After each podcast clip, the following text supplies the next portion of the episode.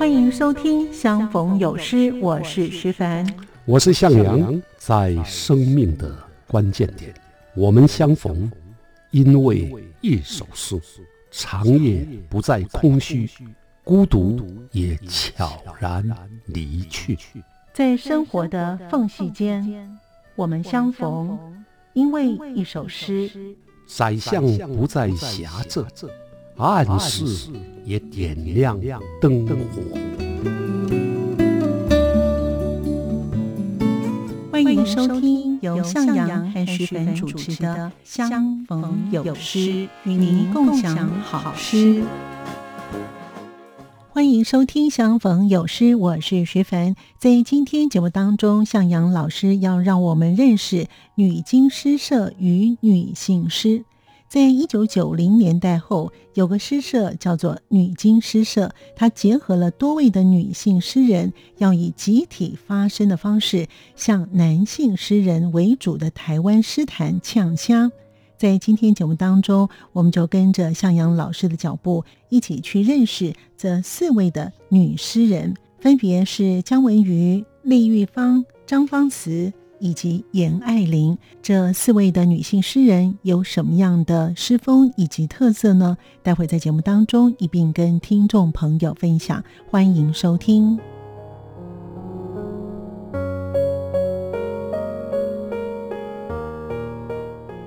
那女经诗社是成立在一九九八年的十一月一号，同时间呢也出版了该社的诗人的第一本诗选，名称叫做《诗在女经要生极浪时》。这一批诗人当中呢，到今天还在创作，而且比较具有代表性的是姜文瑜、李玉芳、张芳慈跟严爱莲。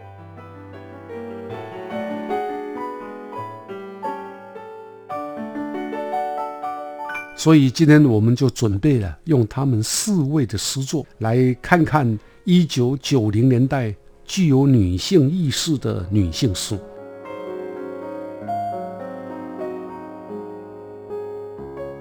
欢迎朋友们收听《相逢有诗》，我是徐凡。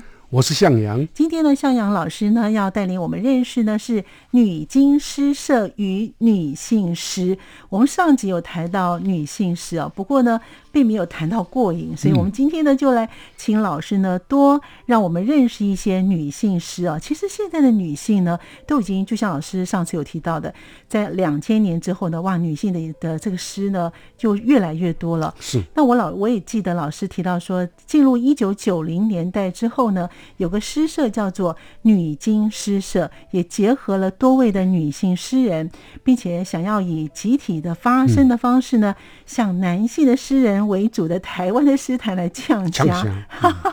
所以，我们是不是先从这个诗社开始呢？老师，好啊，好啊。关于女经诗社，嗯啊，我们念女经的时候，它其实有两个意象，你可以看得出来吗？经，那女经诗社就是。一个女性，一个女人，跟那个鲸就是鲸豚的鲸，对，就是女人跟鲸鱼啊。所以女经诗社用这两个意象啊，其实它就是在表现它的两个主体。哦，首先啊，是以女性为主的诗人，是，所以女人是主体。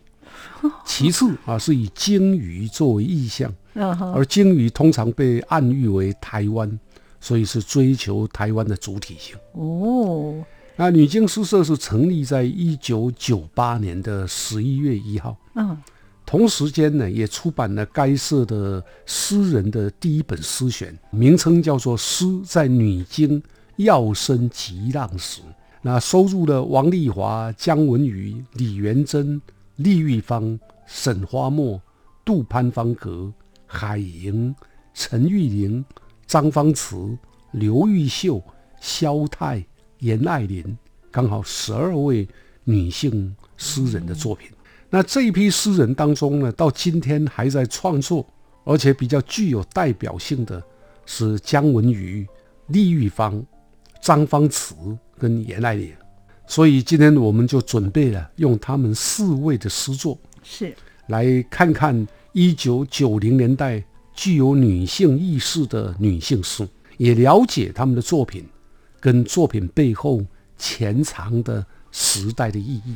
好，那我们是不是就顺着这四位的女诗人的顺序来介绍？我们就先来谈姜文瑜吧，老师。好，呃，姜文瑜呢，应该算是一九九零年代女性诗的一个主导人物。嗯，啊，她是台湾大学语言学研究所的教授。嗯，那一九九八年。就出版了他的第一本诗集啊，叫做《男人的乳头》啊，光这个诗集的名称就很耸动，对，也很大胆哈。对他用大胆的语言、写你的笔法、前卫的女性主义的诗风，突破了当时的社会禁忌。他的诗里面呢，书写女性的欲望啊，也调侃男性的无能，所以出版后呢，立刻就引起诗坛的瞩目跟讨论。也因为这样，他在那一两年当中呢，就先后获得了陈秀喜的诗奖，还有吴浊流的诗奖。那他也出版了一本诗集，叫做《阿嬷的料理》，就是祖母的料理。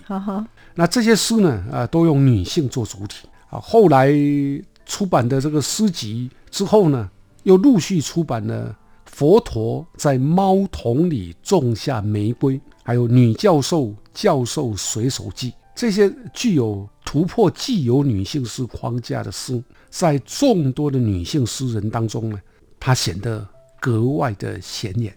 哇，那这么说，她的诗作一定蛮特别的，是不是可以请老师介绍一首呢？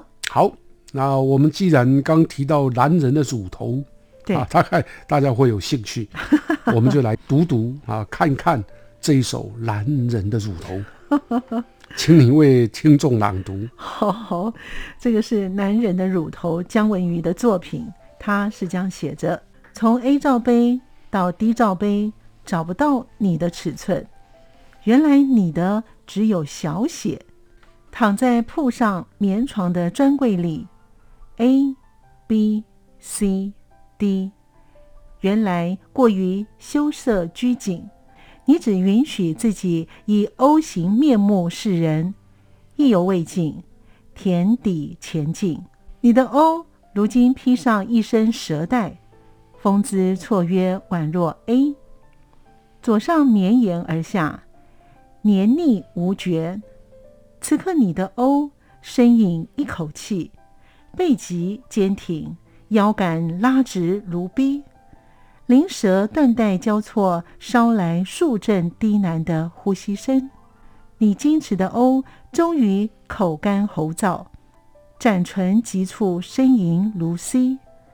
你的另一个 O 恢复自尊，微笑地再度挺直腰杆，宛若 D。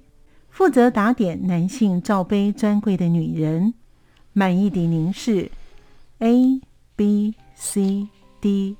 属于男人的小写款式啊，姜文宇这首诗相当大胆 啊，他逆转了刻板的性别想象。是我们过去谈罩杯啊，大概指的都是女性，对，而且都是 A 罩杯、D 罩杯都是大写。是那姜文宇也改用女性的眼光来观看男性的乳头。嗯啊，以往从男性看男女性，他转翻转过来。用小写的 O A B C D 来戏虐男性，因为男性过去呢，大概我们惯常男人呢都会用乳房的大小去评价女性。对，姜文宇把它翻转了，那女性的主体因此不再经由男性来评价，而且女人还可以反过来评价男人的大跟小。嗯，这个就是这首诗特殊而且大胆的地方。那么在第二段当中呢？啊，他用一个引号啊，是一等于是一个对话，男人跟女人的对话。他采取的是女性采动采用那种主动权，我们现在讲的话叫做撩拨撩来，来撩那个男性 啊，男性的乳头如何变化，从原本的小欧啊，因为撩拨。而有了 A B C D 都是小的 A B C D 的各种变化，嗯，所以女人就不再是任由男性撩拨的玩具，它是反过来的。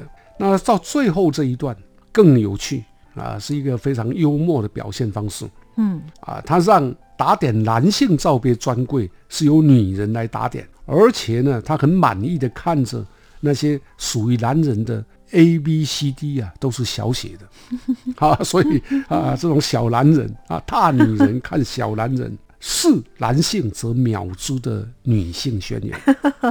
哇，这首诗呢，的确是相当具有女性自主的意识啊。没错。那么我们接下来要介绍的就是李玉芳喽。是是啊，李玉芳呃是一位啊非常优秀的客家诗人。是的。啊，他是一九五二年出生啊，屏东内埔。嗯。啊，现在在台南下营区呢经营农场。哦。他也曾经长期担任老师。他的诗呢，啊，在过去已经获得过吴浊流新诗奖、陈秀喜诗奖，哇，啊，就跟姜文女一样的啊。对。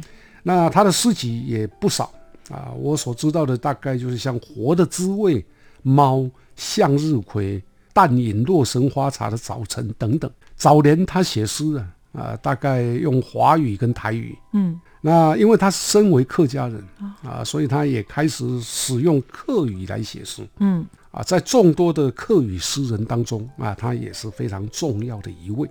哦，他的诗显现了女性诗人的高度敏锐感，尤其呀啊，能够表现出客家啊跟台湾农村的文化脉络。嗯，就一个女性啊，在农村或者在客家的村落当中。啊，她所遭遇的处境啊，或者她所面临的问题，她都能够表现得非常的深刻，所以具有很大的特色。是啊，今天很很好啊，也很不错。我们特别请到他自己啊来朗读他的诗，呃，叫做《嫁》。嫁妆的嫁是的，嗯，我们欢迎李玉芳小姐。是，也是因为老师的关系，我们才可以听到，请到本尊，对，听到本尊来念他自己的个人的诗作。没错，我们呢，赶快来听呢，李玉芳这位诗人，这位女诗人，非常优秀的女诗人呢，来念她自己的作品《嫁嫁妆的嫁》。嘎，李玉芳作品，你盼来电动有，在我给你公边。讲出家的心情，扎扎金子很段传统的情爱，书阿伯六百我嘅左右数，一看一看都系祝福。阿爸送我三重喜德，阿姑包本我一句话，我爱莫天边系注重人，虽然蒙登一层蒙蒙嘅面纱。我也读得出一本沉重的历史，先用茶杯向起严肃的落声，我会真实拍出去的夜晚水，自身强强跌落地，阿妹念起一清凉，此人此年念四季，公婆相识，做工来来。好，谢谢李玉芳啊，声音非常好听。是。啊，客语也非常耐听。嗯，啊，李玉芳的这首《嫁》写的呢是一个客家女性啊，她出嫁时的心境。我们从当中可以看到客家话的优美跟诗词。像第一段啊，李玉芳借由耳环啦、金戒指啦，啊，还有手镯啦，啊，写一个女子啊出嫁的时候的心情。嗯，啊，基本上是充满喜气的。啊，那也有那一种女人将要嫁入人家的那种幸福的感觉。是。那接着第二段啊，他说：“父亲送给我三从四德，那姑姑呢吩咐我啊，要我莫忘祖宗言。三从四德，莫忘祖宗言，基本上传达的就是传统的客家女性啊所受到的那种礼教的教诲束缚。”包括非常沉重的包袱，是啊，最后一段呢，画风一转，他用泼出去的水，还有纸扇轻轻的跌落地，来隐喻隐藏在传统客家社会当中婚礼背后的女性的无奈啊。其实这不只是客家啊，啊，在台湾的社会，一九八零年代之前啊，大概都是如此。是的啊，女人是油菜籽命，女人是泼出去的水。女人出嫁之后要三从四德，对啊，大概都是如此。那这首诗呢，基本上没有很强烈的控诉，可是我们却可以从一个出嫁女性的心境看到啊，在父权文化的那种根深蒂固，嗯啊，以及女性。无法自主的命运，其实也反映了在当时的一个父权的文化，其实是比较深根蒂固的哈。没错。那老师他的最后一句又是什么意思呢？啊，他的最后一句我们用华语念呢，会觉得怪怪的，叫“公婆相喜，早公赖赖”啊啊，他意思就是要孝敬公婆。要早生贵子啊啊！所以传达的还是一样，传统女性啊，她出嫁的时候，她面对的就是上有公婆啊，然后要赶快生孩子。哇，真的是表现了传统女性的一些个人的想法哦。是是。哇，这个呢，呃，厉玉芳呢，跟姜文瑜的比起来的话，姜文瑜真的是很大胆的哦。是是。他也翻转了男性的霸权呢，真是不太一样哦。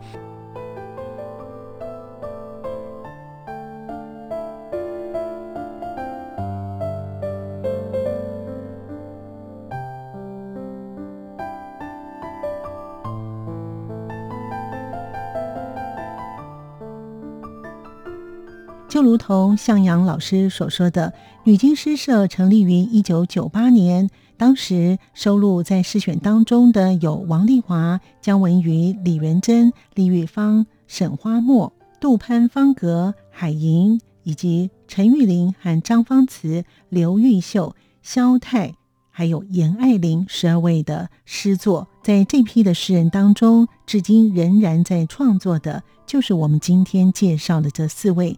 当我们了解了姜文瑜、厉玉芳的诗风跟特色之外，我们接下来一起再认识张芳慈以及严爱玲的诗的作品和作品背后潜藏的时代意义。欢迎您继续的收听。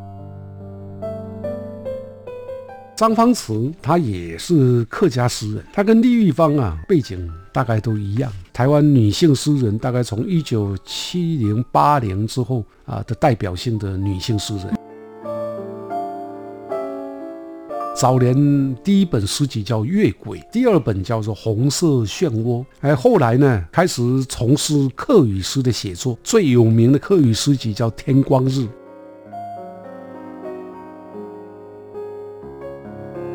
严爱玲到了一九九零年代以后啊，她的诗呢开始展开一种肉身感官世界的探索。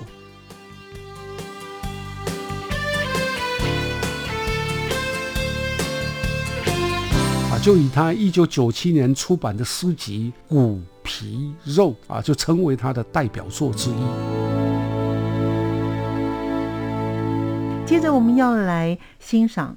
张芳慈的诗喽，老师好。呃，张芳慈啊，他也是客家诗人。嗯，他跟李玉芳啊啊的背景啊大概都一样。比如说，他们都是国小老师，长久担任老师。哦，啊，那都是台湾女性诗人，大概从一九七零八零之后啊的代表性的女性诗人。嗯。那么也都曾经参加过历史社，然后又同时呢都是客家诗人，现在都在写客语诗。两位的表现啊都非常亮眼。是啊，张光慈他有很多诗集啊，早年第一本诗集叫《月鬼》哦，啊，那第二本叫做《红色漩涡》。哎，后来呢？呃，开始从事客语诗的写作，最有名的客语诗集叫《天光日》。他的诗同样是擅长书写女性的心境，嗯，而且能够描绘出客家女性新跟旧的形象的转变。他的诗啊，笔法非常细腻，观察也非常入微啊。收在他的诗集《天光日》的一首诗叫做《毡芳》啊，用客语我不太会念，写出了。啊，张芳慈对客家女性隐忍自我的那种不满，嗯，而且他也期盼女性啊能够自主决定自己命运的那种坚决啊，也很高兴今天同样。让本尊来为我们朗读，是因为都是向老师的面子哦，才可以请到这些的非常知名的女性的作家啊，在我们节目当中，请他们自己呢来念他们的作品啊。我们接下来听的就是张芳慈这位诗人他所写的《毡芳》这个作品。毡冰，人讲什么人系才子？青菜风酿选菜，什么人到底系乜嘅？一生人嘅身法，那个东西是表上背，不人切到，像一般空空缺缺嘅真表。结婚了后嘅人生，层层贴贴嘅负担，加速嘅行行事务，头真变红，紧贴紧贴，粗把厉害嘅毒粉，留下一道一道清切嘅往事。什么人啊？青菜人死亡时期，唔恨唯一嘅两途。这是非常动人而且迷人的客语的朗读。是。啊，有而且有作者本人啊来朗读，啊，更让我们有啊如闻其声啊，好像看到这首诗里面的情境的那种感觉。嗯，这首诗呢，基本上是比较沉痛的诗啊。张方慈他写传统客家女性油菜鸡苗那种油菜子命，是，所以在他一生当中呢，都任人摆布。任人切割或者剁啊剁剁剁啊剁来剁去的剁，所以就好像是一块啊伤痕累累的砧板，低颠了哈，就是家庭里面都会有厨房的那个做菜的砧板。那婚姻还有破碎的家务，几乎就占掉了女人的一生。砧板上的剁痕留下的，当然也就是一刀一刀刻在上面的伤心的往事啊。这首诗的。动人之处就这样。那到第四段啊，最后有三行，更是直接的点出啊，身为一个女人啊，任人使唤宰割，应该不是自己的命。他说：“细妹人啊，就是细妹，就是谁谁妹俺讲那个谁妹，我们不能随便的让人家来横竖的指挥。”这个不是你应该走的命命途，也就是命运，嗯。啊，所以诗作里面呢，感觉到他的力道啊，就像啊菜刀啊在砧板上不断的剁剁剁剁剁的那个声音，是非常的深沉，所以动人，让让人听了以后啊，有那种受到也可以叫做撞击的感觉。是，就像老师刚才叙述的时候，就可以感觉说，就当我们自己在做菜的时候，那个刀身啊，在砧板上面呢，不断的剁下那个声音啊，对，的确是让人家感到相当的这种沉重哦。是的。好，听完了就是张方慈的作品《毡方》之后呢，我们介绍最后一位的诗人作家严爱玲喽，老师。是严爱玲跟张方慈还有李玉芳，他们两个的书写的方式。大不相同。嗯嗯，他是一九六八年出生啊，是台南人。辅仁大学历史系毕业后啊，曾经担任过很多出版社的主编，嗯，还有宗教博物馆的教育推广啊。现在是自由作家。他啊，非常早就开始写诗，从国中时期发表诗跟散文。到了一九九零年代以后啊，他的诗呢开始展开一种。肉身感官世界的探索，嗯，也相当大胆。他用知性跟感性交融的笔法来表现当时女性自主的情欲，来刻画女性成长的轨迹。嗯，他的语言跟姜文宇一样大胆露骨，啊，所以非常受到瞩目。是啊，就以他一九九七年出版的诗集《骨皮肉》。啊，就成为他的代表作之一。是啊，他开创出用女性的身体、欲望和性别主体作为书写主题的全新风格。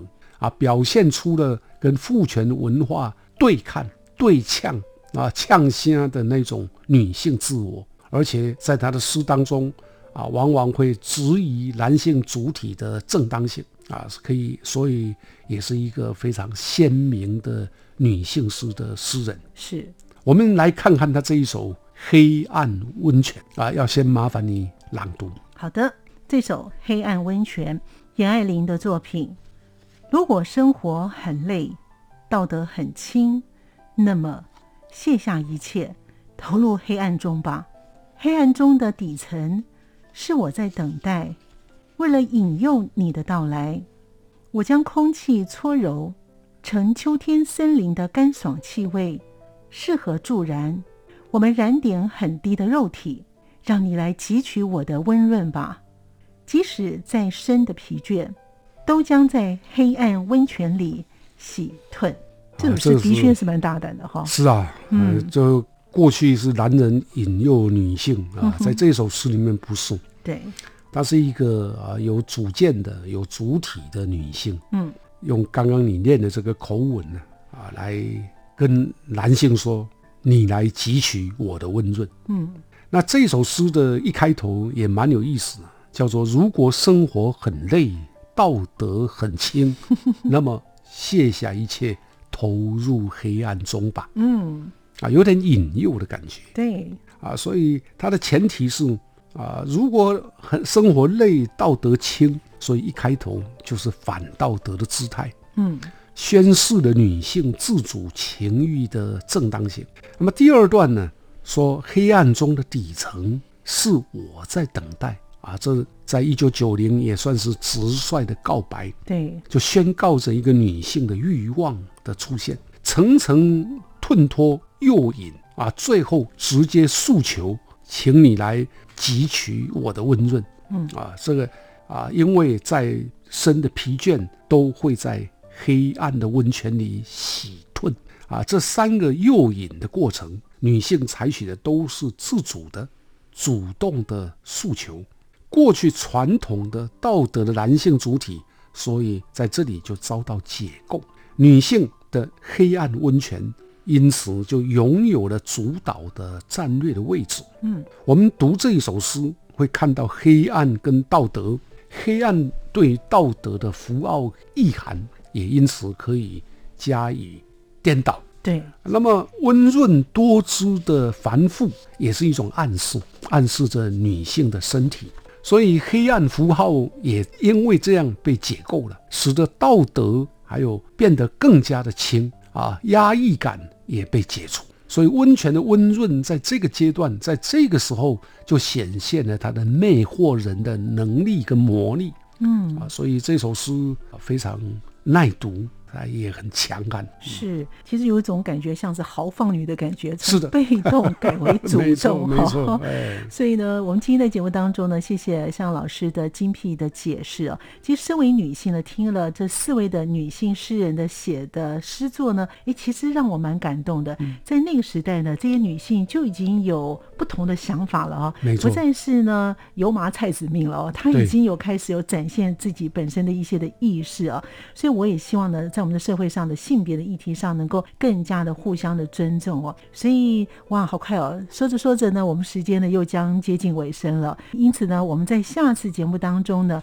要讲些什么样的主题呢？老师，好的，那下一个礼拜开始，我们要介绍更年轻的世代，嗯，大略的来总结进入两千年以后台湾现代诗坛的面貌。那欢迎各位听众持续收听。相逢有诗，有诗相逢。孙老师，这个我们的主题的题目呢，还有我们的节目名称想的真好。相逢有诗，有诗相逢。是的，也期待我们的听众朋友呢继续的收听了。谢谢向老师，也谢谢大家听众朋友的收听。我们下次见了，拜拜，拜拜。